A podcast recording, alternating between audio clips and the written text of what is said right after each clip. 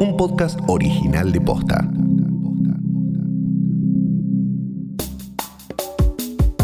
Mañana son las elecciones presidenciales en Estados Unidos y ahora que ya entendemos el sistema de votación, y si no lo entendés podés escuchar el episodio que hicimos sobre eso, estamos listos para preguntarnos, ¿qué escenario puede presentarse en caso de que vuelva a ganar Trump?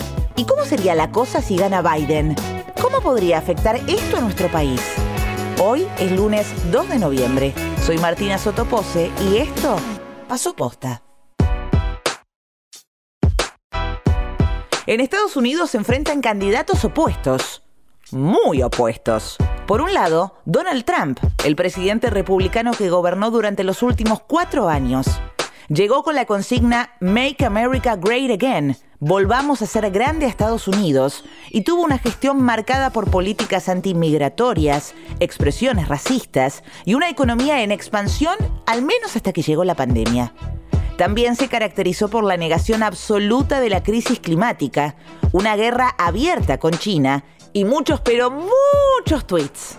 Por otro lado, tenemos a Joe Biden, el candidato demócrata. Tiene 77 años, fue el vicepresidente de Barack Obama en sus dos mandatos y senador durante seis años. Se espera que retome parte de la agenda del expresidente y baje la polarización.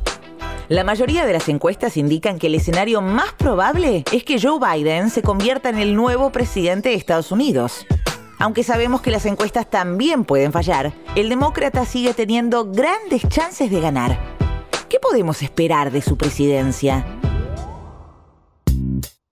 En caso de que gane Biden las, las elecciones, creo que eh, hay dos dimensiones para empezar a prestar atención. Una es la dimensión nacional y la otra es la dimensión internacional. Él es Facundo Cruz, politólogo. En términos de la dimensión nacional, me da la sensación de que Biden va a intentar zanjar la grieta que se generó entre, entre los norteamericanos. ¿no? Estamos viendo que este, muchos sistemas políticos en el mundo, no solo el norteamericano, están cada vez más polarizados, hay posturas cada vez más eh, opuestas, hay diferencias muy profundas respecto a cómo gestionar este, la economía, de cómo gestionar los asuntos internacionales, de cómo gestionar la pandemia, y eso también se replica después posteriormente en la, en la sociedad. Sin dudas, la presidencia de Donald Trump fue síntoma de una polarización latente en la sociedad estadounidense. Joe Biden deberá recomponer el diálogo y la búsqueda de consensos en la política interna y también en la exterior. Y en términos internacionales, me da la sensación de que eh, Biden va a volver eh, a retomar ciertas prácticas que, Trump había dejado de lado. Trump tomó posturas mucho más este, duras respecto de China, respecto de Irán, este, aplicando sanciones, actitudes similares respecto de Cuba, de Venezuela, que son por ahí los cuatro temas más sensibles de la política exterior norteamericana. Se aplicó políticas de sanciones. Creo que Biden no necesariamente va a convertirse en aliado automático de esos cuatro países, sino que va a volver a posturas más este, lograr acuerdos y consensos en la comunidad internacional. Me parece que va a buscar más puntos de, consenso y de acuerdo este, entre los países en el mundo. Facundo no es el único que piensa que la política internacional estadounidense puede cambiar fuertemente en caso de que gane Biden. Hola, soy Leandro Morgenfeld, soy docente de la Universidad de Buenos Aires, investigador del CONICET y coordinador del grupo de trabajo Estudios sobre Estados Unidos de Claxo. Vamos a ver una política exterior quizás similar a la que tuvo Barack Obama y lo que va a intentar Biden es restablecer eh, la imagen y el liderazgo de Estados Unidos, que se vio muy, muy percudido, muy horadado desde que Donald Trump asumió la presidencia hace cuatro años. En teoría, Biden va a intentar reconstruir las alianzas occidentales tradicionales, como por ejemplo con la Unión Europea y Japón. Pero además va a tener que lidiar con el enfrentamiento con China de una manera menos confrontativa que Trump. Obviamente esto va a ser un, escenario difícil de concretar. China sigue subiendo su influencia, su peso económico, tecnológico y político a nivel global. Y además, en caso de ganar, va a heredar un Estados Unidos eh, con una enorme polarización social y política y por lo tanto esa dificultad para ejercer un liderazgo interno no tiene el carisma que tenía Barack Obama. Es una persona que va a ser la más longeva en llegar a la Casa Blanca con 78 años y no va a poder, digamos, seguramente contar con la posibilidad de una reelección, como él mismo lo anticipó.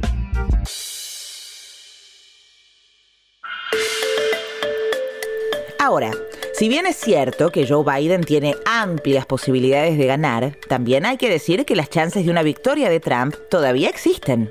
Básicamente por cómo funcionan las elecciones en Estados Unidos, que si te interesa saber más, lo explicamos en nuestro episodio ¿Por qué es tan raro el sistema electoral de Estados Unidos? En ese caso, ¿cómo sería un segundo mandato de Donald Trump?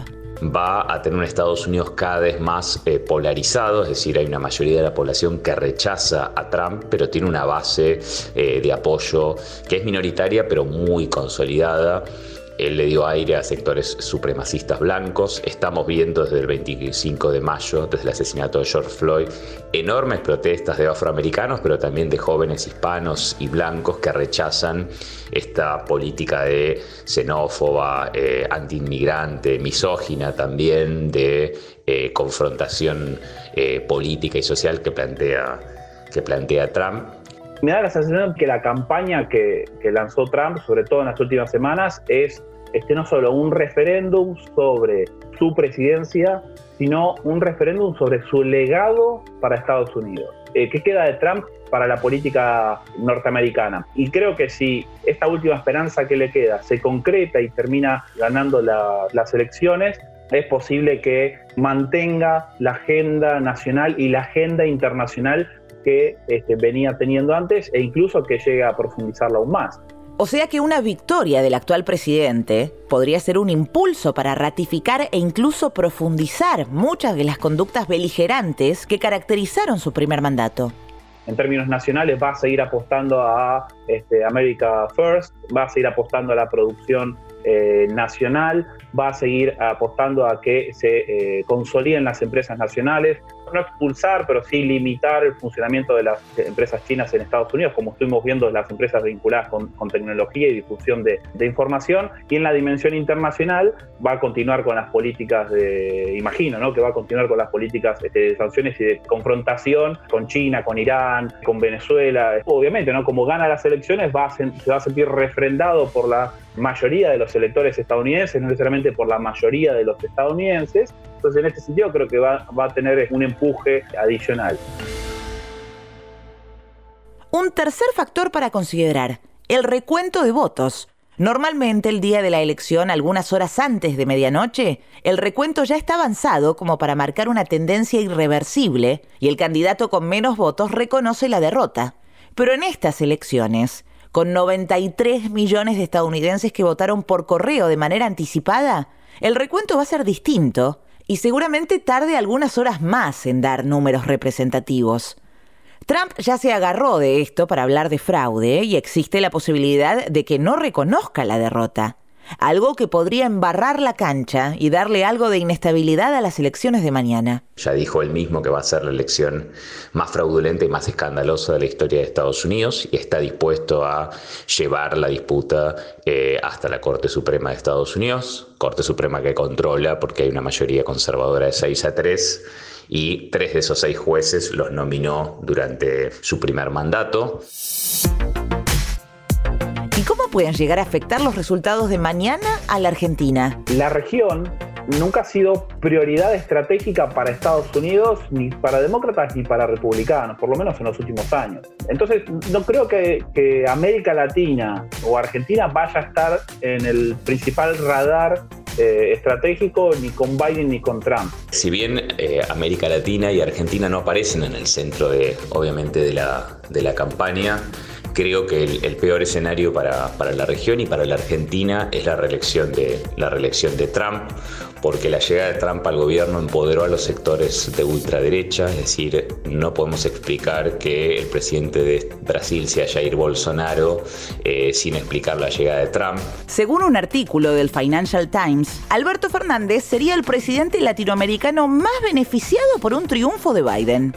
¿Puede producir un impacto significativo en nuestra política local? Creo que el vínculo personal entre los presidentes va a estar más aceitado, más afinado entre Biden y Fernández que entre Trump y Fernández. Eso igualmente tiene que estar matizado. Hay una oportunidad con el gobierno argentino de ser el interlocutor privilegiado de un eventual gobierno de Biden en, en el cono sur, es decir, va a tener mucho más diferencias, obviamente, ideológicas, medioambientales, políticas con el gobierno de Jair Bolsonaro y es posible que por los vínculos ya establecidos Biden eh, quiera tener el gobierno argentino como un interlocutor, digamos, más confiable que el gobierno brasileño. Así que creo que en forma silenciosa, para no cometer el mismo error que Macri hace cuatro años, el gobierno argentino apuesta por, una, por un triunfo de Joe Biden y para, de alguna manera, resetear el vínculo bilateral con Estados Unidos. La incidencia china en América Latina en términos económicos, tecnológicos y de cooperación militar fue creciendo en los últimos años. Y Estados Unidos